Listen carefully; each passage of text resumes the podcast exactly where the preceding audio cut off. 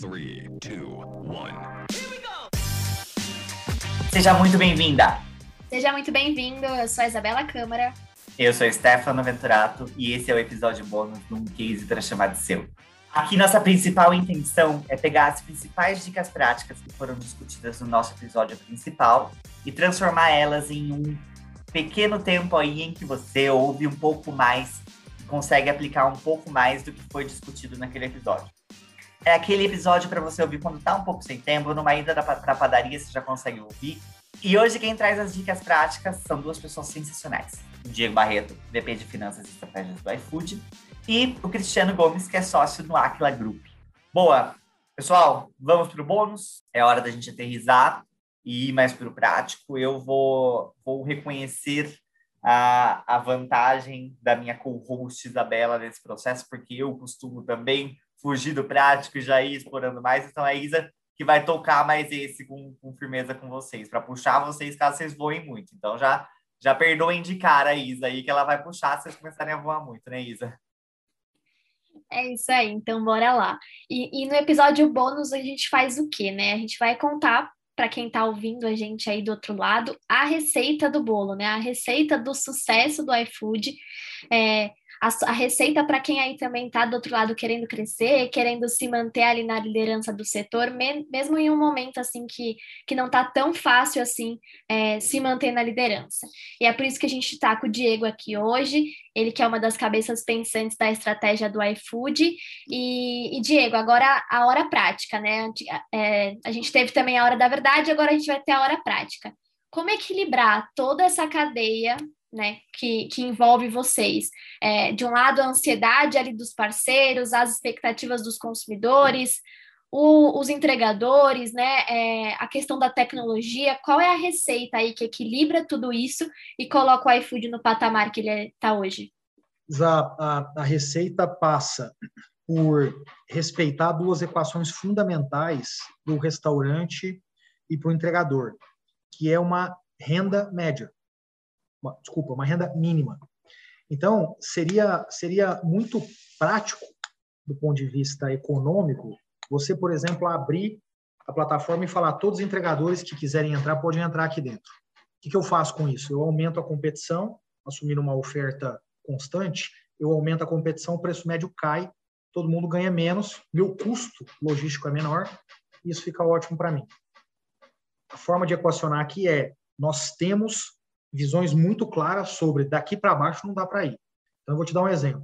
Entregador que trabalha seis horas por dia, durante cinco dias por semana aqui dentro do iFood, ele ganha entre um salário mínimo e meio a dois. Se você olhar para o seu entorno e ver quem te serve, o garçom, o caixa, a, a, a pessoa que está na portaria do prédio, ascensorista e etc., eles não ganham isso. Eles ganham um salário mínimo em média. Então, isso para nós é a forma de equilibrar aqui. Por isso que dentro da plataforma, quando você faz as pesquisas internas ou externas, 80% deles dizem: não quero sair daqui, obrigado, valeu, não quero CLT, não quero nada, eu estou satisfeito, deixa a minha vida aqui em paz. Por quê? Porque eles têm uma renda adequada. Do lado do restaurante é a mesma coisa. Eu não entro num bairro e pego todos os restaurantes de um bairro e falo: vem trabalhar aqui no iFood. Eu equilibro essa oferta e demanda de tal forma que eu tenho um ticket médio, médio, eu não consigo garantir para o restaurante, porque isso depende do que o consumidor quer comer, mas o médio do portfólio, ele tem um mínimo que eu falo, cara, se eu tiver isso aqui, eu estou conseguindo fazer esse incremento de receita para o restaurante que vai permitir ele diluir custo fixo da operação dele. Né? E aí, naturalmente, no, no, no offline, ele faz a, a tua grana numa margem maior. Essa é a forma muito simples como a gente tenta equacionar todos esses pratos. E isso passa muito é, pela empatia, né? Que a gente já comentou no, no episódio principal, mas pela empatia também com o outro, né? Então, para quem vai, não trabalha é, com um modelo de negócios parecido ali com, com o do iFood, é, quais dicas que você tem aí para passar para o pessoal aí que está ouvindo a gente, é, que o iFood é, fez e que tá, tá dando certo, aí o que, que, que as pessoas também podem aplicar no negócio delas, para além da, da empatia ali com, com os outros da cadeia. Isa, a gente acredita, do ponto de vista de gestão, muito na simplificação da gestão. Você vê que é, eu tenho uma tendência a te dar respostas aqui que tem um número ou, um, ou, ou no máximo dois ou duas formas de se enxergar as coisas. Quando eu te dei o exemplo lá da inovação lá atrás, eu falei, qual é o teu número de sucesso? Quando você me perguntou o que, eu te dei um número. Então, acho que o grande ponto aqui é as pessoas tendem a gerar muita complexidade, querendo colocar muitas informações, tanto na comunicação quanto na forma de gerenciar determinadas coisas. A melhor forma, na nossa opinião, de fazer as coisas acontecer é simplificar. Quando você simplifica e trabalha com muito pouca coisa na sua frente, isso te permite focar. Quando você foca, você é mais profundo. Então, eu vou, vou fazer um paralelo com uma coisa que, que, que, que parece não ter nada a ver com a tua primeira pergunta. Modelo de negócio. A gente ficou fazendo restaurante por oito anos. E todo mundo falava, vai fazer supermercado, vai fazer supermercado, vai fazer supermercados. Não. Eu vou ser muito bom nisso aqui. O dia que eu for muito bom nisso aqui, eu vou para o próximo. Então, foco aqui, seja olhando números, seja se comunicando, seja definindo frentes de atuação, seja foco te permite ser profundo. O dia que você é muito bom no negócio, é mais fácil você ir para o próximo. Muito bom, não é bom? Muito bom. Foco não tem plural. Eu já ouvi essa de alguém em algum momento. Foco não tem plural. Foco não tem plural. Aí o que as pessoas fazem? Elas definem prioridades. Ah, perfeito. Por isso que eu disse lá para Isabela, quando a gente falou 15 minutos atrás, eu falei: o, o mais importante é o quanto os nãos você diz. Porque se você pensa só na prioridade, sua prioridade vira uma lista de 20 coisas. Aí ela vira no plural. Cristiano, olhando para o case do Diego, é... pensa aí para gente uma, uma, receita de bolo aí. O que, que a gente pode tirar de prático do que a gente do que a gente ouviu do, do Diego hoje, né? tanto no episódio completo como agora no bônus. É, claramente o, o case Diego, o case iFood, é, ele é muito ele é muito interessante porque ele traz uma reflexão sobre é, uma forma boa de lidar e gerenciar. Né? Então, não há como fugir, porque para gerenciar você tem que ter um objetivo muito claro, igual ele colocou esse recorte aí, qual que é o objetivo, você quer o que você quer. Porque se você fizer algo muito solto, então você cria, você, você tem que gerenciar o caos, né? E gerenciar o caos é muito fácil, na verdade, porque você fica reunindo, reunindo, reunindo, conversando sobre tudo e não conversa sobre nada. Esses recortes são muito, muito importantes. Então, mas tem que ter um, uma meta, né? Tem que ter onde que eu quero chegar. Nem que seja esse KPI aqui ou esse mais esse que sustenta o financeiro e o operacional, isso que, que distribui na sua organização algum tipo de, de, de controle, mas não controle para, para é, somente para, para saber se as pessoas estão trabalhando ou não, mas saber se você está no caminho correto, né? Ou saber se algum ponto ali que, que começou a subir a temperatura aqui é o momento de reavaliar esse ponto aqui e aprofundá-lo, né? Então aí que, que, que, que que essas relações com pessoas são importantes, porque as pessoas que vão trazer o motivo desses, desse, dessas altas temperaturas em nos certos pontos de controle. E o que o, o, o, iFood tem feito, que eu acho que é, que é fantástico, é realmente saber onde ele está pisando, saber qual que é o foco, estar atento realmente com o movimento, porque estar focado aqui nessa execução não significa que você está desatento com o que o mercado está fazendo. Não significa que você está desatento com, com, com os movimentos, com as novidades.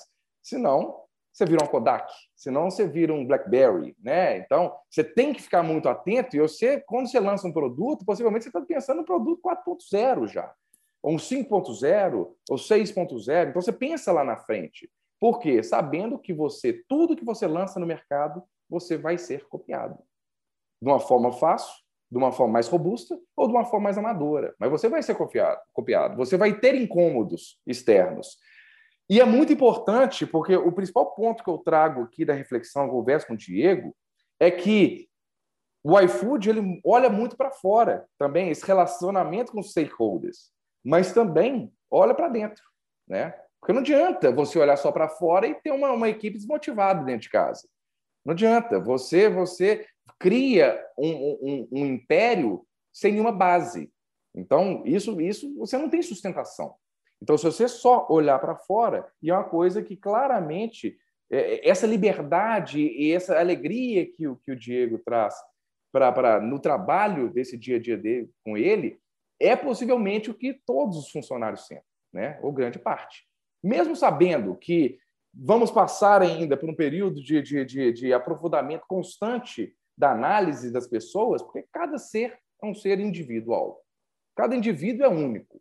E cada um tem suas dores, né? Cada um tem seus problemas, seja físicos, seja mentais, seja emocionais, seja espirituais. Cada um tem aquele ponto que o difere do grupo. Porém, cabe à organização criar o, clima mais apropriado para que traga as pessoas que convergem com aquela leitura da, da empresa. Foi o que o Diego trouxe. Não adianta você trazer uma pessoa que os valores não batem com a sua empresa. Por quê? Porque o currículo é bom? Vai dar problema. Então, é todo. É, então, é sempre estar na, vigilante sempre, né? Saber onde quer chegar, agir de uma forma certa e treinar, ter as pessoas perto de você. Porque, independente, falamos aqui, iFood, a gente falou quase nada de tecnologia, de uma empresa de tecnologia. Então, ué, qual que é, qual que é a resposta? É cuidar bem do humano. Precisa estar atento e forte, já, já bebendo de novo da MPB. É isso aí. É isso. Então, o que, que a gente aprendeu aqui com tudo isso nesse episódio bônus? Fazendo um mashup aí de Diego com Cristiano. É, o que você precisa ter, o que você aí que está ouvindo a gente precisa ter é simplificação na gestão e na comunicação, empatia com a cadeia, seja equipe, stakeholders, parceiro, construir uma base sólida com o time que, de certa forma, demete ali com os valores da empresa, foco e objetivo claro e sem deixar ali de estar atento também ao movimento do mercado. É isso, né, gente? Resumindo aqui, fazendo um, um resumão de tudo que a gente falou no episódio bônus. Então é isso, temos um case, temos um episódio. E essa é realmente a nossa intenção aqui no case para chamar de seu. Você consiga aplicar as dicas que, é, que os nossos cases trazem seja em qualquer realidade que você estiver. A nossa intenção é que você consiga levar a prática para dentro de casa ouvindo essas, esses super cases. E relembrando aqui, estamos sempre por aqui no seu agregador às terças-feiras com o episódio completo e às quintas-feiras com o episódio bônus, que é um resumão prático de tudo que a gente discutiu por aqui. Não esqueçam de dar o follow aqui no nosso podcast, no seu agregador favorito, agregador que você está ouvindo nesse momento para vocês acompanharem todos os nossos episódios. E lógico, mandem, compartilhem aí com quem vocês acham que pode aprender, que pode entender um pouco mais e aplicar as dicas tanto do Diego quanto do Cristiano no dia a dia da empresa. Acompanhe todos os nossos outros conteúdos no site anshan.com.br. E é lá no nosso site também que você pode se associar, ser aí uma das associadas de um dos maiores ecossistemas aí do país. É, e você também pode seguir a gente nas redes sociais, é só buscar por Ancham Brasil em todas elas, no Instagram, no Facebook, LinkedIn e Twitter. E vocês também que nos ouviram até aqui, a gente quer escutar também a opinião de vocês. Mande sua sugestão, sua dúvida ou até sua reclamação para podcast.anchambrasil.com.br. Esse episódio foi idealizado pela Ancham Brasil, com Guilherme Domingues na edição e captação, Vinícius Roque, Victoria Ferrari, Nicole Dias e Herbert Barlow na produção. Eu sou a Isabela Câmara. Eu sou Stefano Venturato. E a gente se encontra no próximo case. Tchau, tchau. Tchau.